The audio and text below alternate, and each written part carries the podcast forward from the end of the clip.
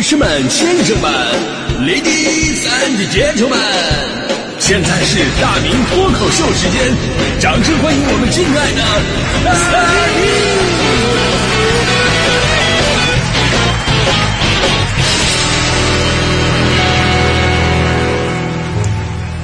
好，欢迎各位来到今天的大明脱口秀，我是大明啊。先说一下，昨天我们。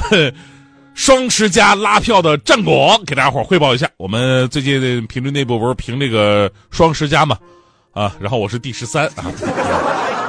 啊，昨天上节目呢，我就开始拉票，然后呢，大迪都开始出来唱京剧了啊，绝活什么的亮了一遍，一顿操作猛如虎，大家伙纷纷帮我们什么拉帮结派的，拿家里的各种手机的呀，夸夸给我们投票。一宿过去了，我一看，我震惊了，我震惊了，从昨天的第十三名，今天一下子就窜到了第十五名。往往往下窜的，对，所以我们频率真的是人才济济。我我决定不拉票了，我好好做节目的，我好好做节目，真的，我我显得自己云淡风轻一点。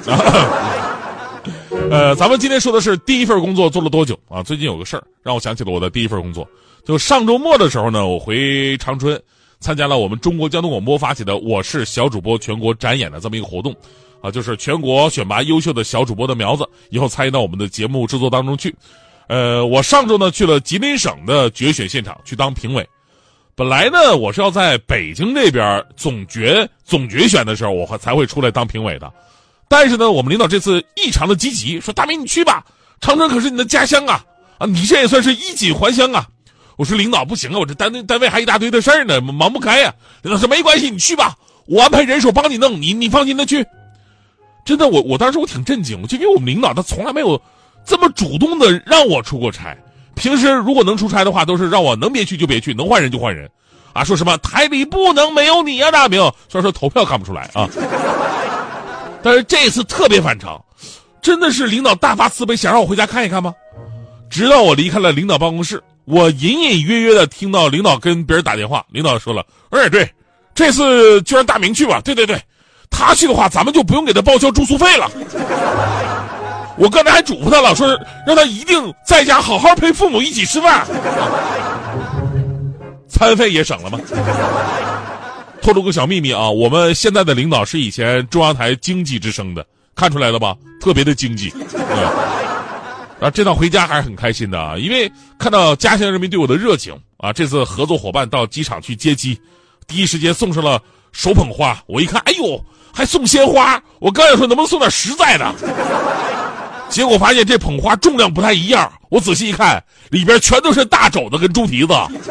哎呦，特别让我感慨什么呢？就是我们这次活动有很多家当地的媒体过来采访，其中就我从小就看到大的那个新闻节目《城市速递》，啊，《城市速递》对我们这个活动呢有四分钟的报道，非常的重视。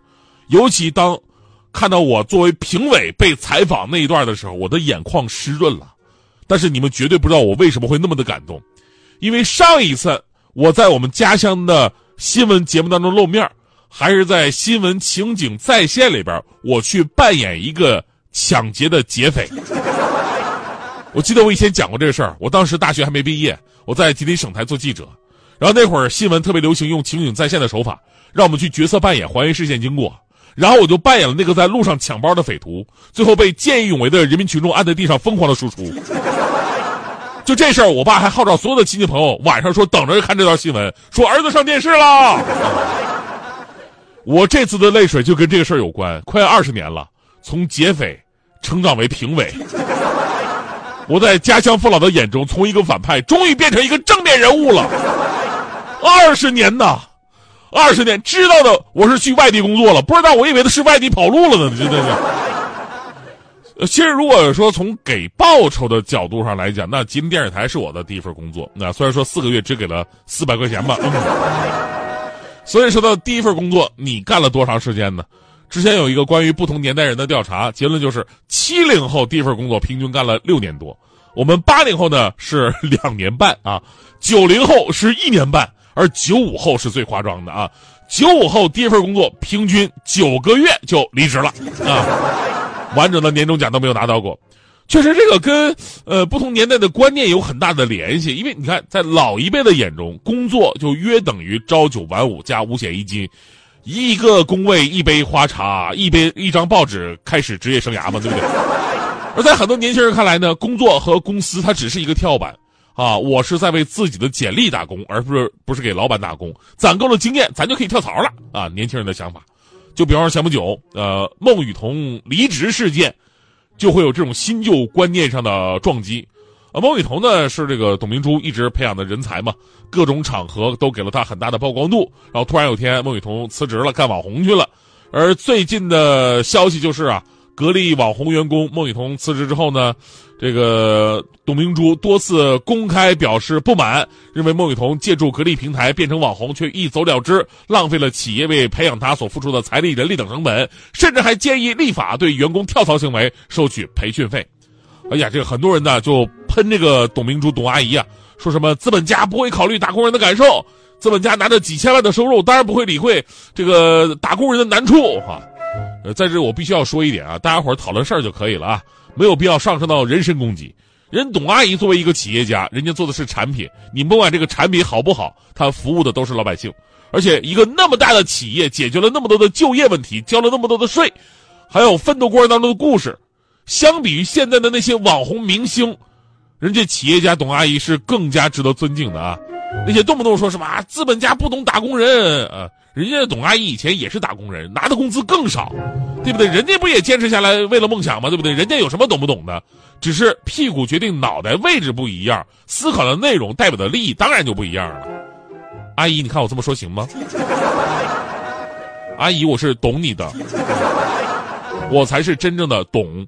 明珠，呃，其实呢，这就是新老观念上对冲。我们这一代总是觉得啊，工作有了梦想，那才叫事业；而年轻人觉得赚钱才是最实在的。啊，我们总是劝人家，哎呀，你们得有梦想啊！人家说我们的梦想就是赚钱。其实无可厚非，真的无所谓的事儿。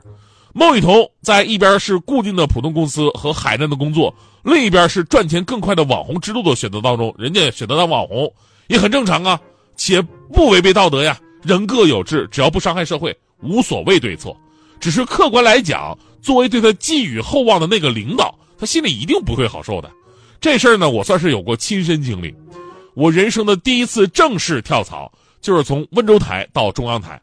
你们觉得，哎呀，这是人往高处走，很正常啊。而且你又不是去当网红，这事儿连争议都不会有吧？但其实呢，在二零一二年六月份的时候。当时温州市的宣传部长跟我们台的台领导，为了打造大明这个品牌，在北京钓鱼台国宾馆开了一次专属我个人的研讨会——大明现象，请了全国很多专家学者研讨我的节目和我的节目对温州经济文化的影响。啊，当然这事儿我可能说了说了不下八次了啊。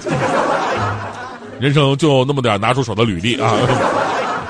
呃，其实那个时候呢，我就相当于温州台的孟雨桐了吧。他们为我倾斜了很多的资源，倾注了很多的心血，但是半年之后，二零一三年，我就跳槽了，跳槽到了中央台。这次所谓的人往高处走，其实是我至今内心最大的亏欠。就如果是你们，你们会不会做出这样的选择呢？就人世间的事儿就是这样，难以两全。就当我辞职的那一刻，我们台长的眼神是震惊的。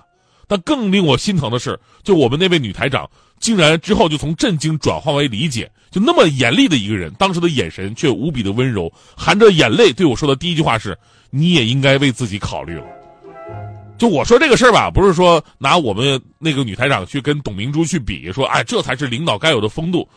其实，在领导的位置，他一定会特别的生气加失望。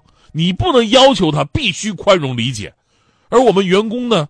也没有义务一定要遵循所谓的情义无价，所以呢，这种两难的事儿发生了，咱们唯一能做的就是遵从内心的选择，然后心怀感恩，以后报答。局外人呢，真的就不要再起哄了。第一份工作呢，对于每个人都有着特殊的意义，它带领你看了职场和社会该有的样子，啊，它也让你看清了自己是一个怎样的人，有什么能力，它赋予了你生存的能力。也带给你未来潜在的人际关系，所以说呢，一定要谨慎的对待自己的第一份工作，不要一直委屈自己，但是呢，也不要那么轻易的就辞职。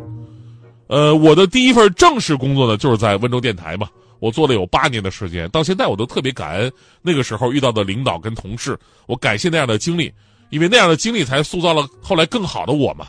他们有很多非常好的一个传统，就比方说那会儿这个温州台经常会举办一些拔河比赛，基本上是一年两次，春天一次，秋天一次。然后当时我还问他们，哎，咱们温州有这个拔河的一个传统吗？同事跟我说了啊，温州没有，但是咱们单位有啊。我说为什么呢？他说因为干我们主持人这行的吧，最重要能力就是扯。哎，小伙子，我看你身板不错，你这个身材，你你肯定特别能扯这个。